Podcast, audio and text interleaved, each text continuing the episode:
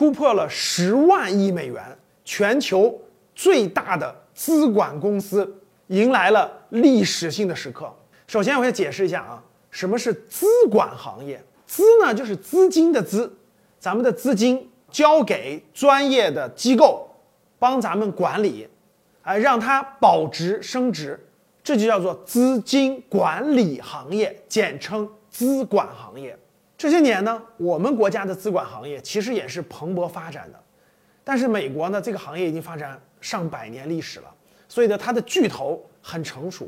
那截止到昨天，最大的一家资管的龙头叫贝莱德，贝莱德资管公司现在管了全球啊多少资产呢？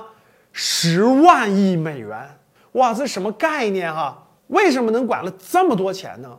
因为这些钱里头。有很大一部分是机构的钱。什么叫机构的钱？举个例子，比如说中东的一些小国家，对吧？他很有钱，卖石油很有钱，但是呢，这个国家的人呢，不会管理钱，把他们钱的一部分委托给哎贝莱德这样的全球性的资管龙头公司管理一部分。比如说一些大的公司，比如类似于苹果呀，类似全球的一些各个国家都有一些大的公司，对不对？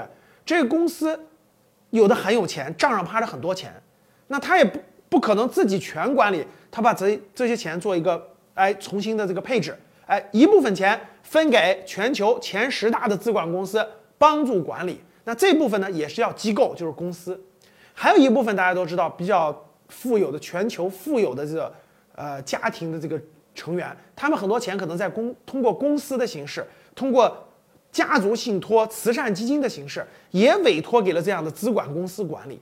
这些资管公司呢，把这些钱。比如说十万亿的资金啊，它有的就是按照客户的要求，比如安全起见，它可能只买一些货币基金呀、债券基金呀。比如说其中的百分之多少可以买一些高风险性的，比如说权益类的呀基金，或者是这个 ETF 基金呀，或者是股票啊。它就根据不同客户的需求啊啊，就设计的复杂的产品，而且是配置于全球啊，有发达国家的，也有发展中国家的。所以呢，这样的资产配置公司啊，其实非常专业啊，发展非常好。我们国家资管行业其实规模也在不断的扩大，也在越来越成熟。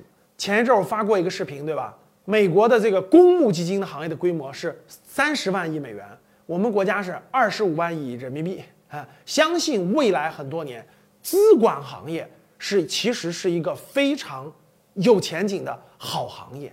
如果哎你是个年轻人，对吧？这个未来想选择未来很好的方向。资管行业其实是一个很好的、不错的方向，它可以容纳非常多的资金，可以容纳非常多的优秀的年轻人在这个行业里从业。你听懂了吗？